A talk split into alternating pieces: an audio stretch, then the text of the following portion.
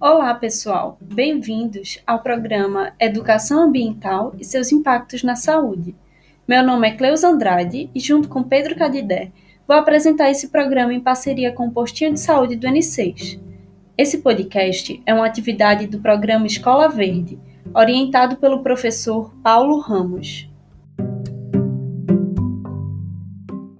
Nesse primeiro episódio sobre educação ambiental, vamos falar sobre lixo, coleta seletiva e reciclagem. Antigamente, no início da humanidade, o lixo era formado apenas por cascas de frutas, sementes e restos de animais, que eram rapidamente aproveitados pela natureza e não causavam dano ao meio ambiente. Com o passar do tempo, a humanidade foi se desenvolvendo e criando novas coisas, como metal, vidro, plástico, criando assim novos lixos. Esse tipo de lixo não é facilmente aproveitado pela natureza, o que passa a ser um problema. Assim, é importante a gente entender quais são os tipos de lixos. Temos o lixo orgânico, que é produzido a partir de seres vivos, como restos de animais, estrumes, restos vegetais e matéria orgânica. Esse tipo de lixo sofre decomposição e forma adubo, que é muito bom para o solo. O outro tipo de lixo é o lixo inorgânico. Ele é de difícil decomposição e passa anos para ser absorvido na natureza. Exemplos dele é o plástico, papel, vidro, entre outros, e representa um problema para o meio ambiente, devendo ser separado do lixo orgânico. Por último, nós temos o lixo industrial, que é o lixo produzido por fábricas a maioria desse lixo é liberado no meio ambiente sem nenhum tratamento e pode conter substâncias químicas que causam mal ao meio ambiente. Entendendo sobre as diferenças do tipo de lixo, vamos falar um pouco sobre a coleta seletiva. A coleta seletiva é uma forma de separar o lixo de acordo com a sua composição ou a sua constituição.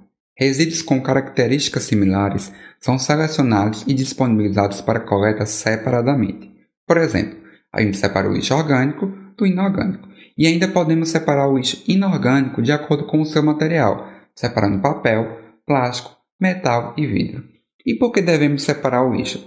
Porque cada tipo de resíduo tem um processo próprio de reciclagem, e quando vários resíduos sólidos são misturados, a reciclagem fica mais cara ou inviável, porque fica difícil a sua separação. Por exemplo, um processo de reciclagem de alumínio é diferente da reciclagem de uma caixa de papelão. Então, o município tem que permitir que pelo menos haja separação de resíduos secos, como metais, papel, papelão, diferentes plásticos e vidros, e rejeitos, que são resíduos de banheiro, fraldas, absorventes, contonetes e resíduos de limpeza. Fora essa separação, existem os resíduos orgânicos, que são restos de alimentos e resíduos de jardim. Estes devem ser separados e não misturados com os resíduos já mencionados, para permitir a sua compostagem e não prejudicar a reciclagem dos resíduos secos. Quando assim separados, os resíduos recicláveis secos são encaminhados para galpões, onde são separados e vendidos para a indústria de reciclagem. Os orgânicos são tratados para virar adubo orgânico e os rejeitos para aterros sanitários. E quais são os destinos dos lixos? O lixão é um terreno que recebe o lixo que é produzido na cidade. Nele a gente encontra muitos insetos, ratos e outros animais que são atraídos pelos restos de comida. Esses animais podem transmitir doenças para os humanos. Geralmente, o lixo que vai para os lixões não é separado. A decomposição desse lixo produz o chorume, que é um líquido escuro e fedido. Ele é muito tóxico e pode contaminar o solo e a água que está embaixo do solo, os lençóis freáticos que abastecem as nossas casas. O lixão não é o melhor local para o destino do lixo da cidade. Além disso, pessoas ficam expostas aos produtos tóxicos dos lixos, pois muitas dessas, que são desempregadas, encontram no lixão uma forma de sustento.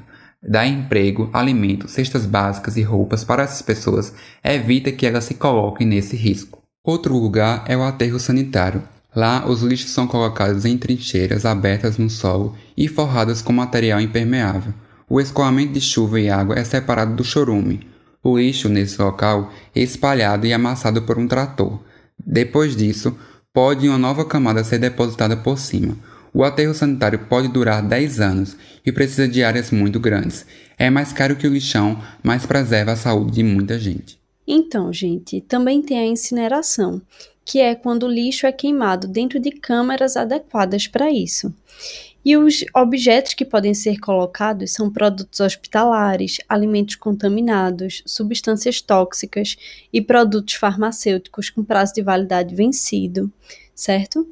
E Além disso, as cinzas resultantes dessa queima podem funcionar como fertilizantes.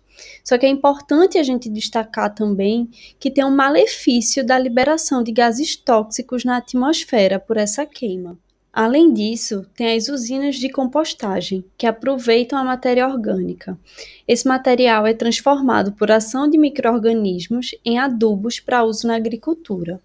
Já os biodigestores são recipientes grandes e fechados, onde a matéria orgânica do lixo sofre decomposição, como na compostagem.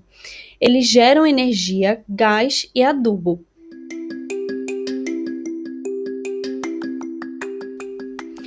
Então, gente, agora vamos conversar um pouco sobre como reduzir o lixo, tá certo?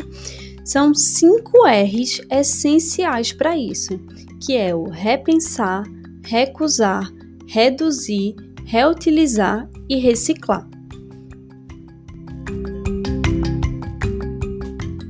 Importante a gente repensar na real necessidade de um produto antes de comprar ele. Pensar na melhor forma também de descartar esse produto e jogar fora apenas o que não é reutilizável ou reciclável.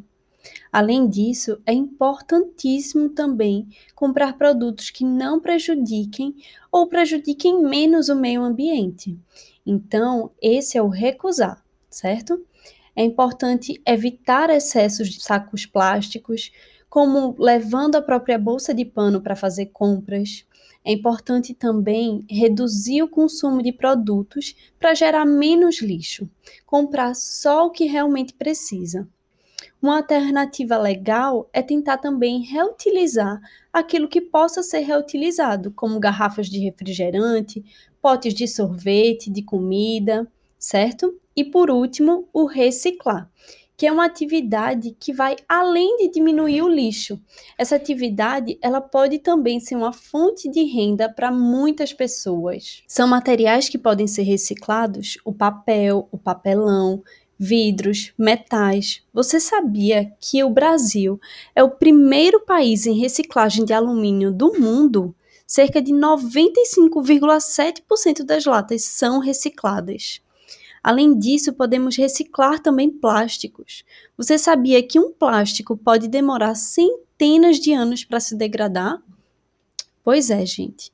Vamos ver formas de ajudar o meio ambiente e cuidar dele.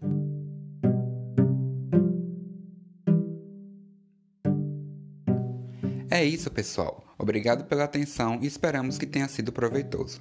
Fiquem atentos aos próximos episódios e não deixem de acessar o nosso site escolaverde.org. Um forte abraço e até a próxima.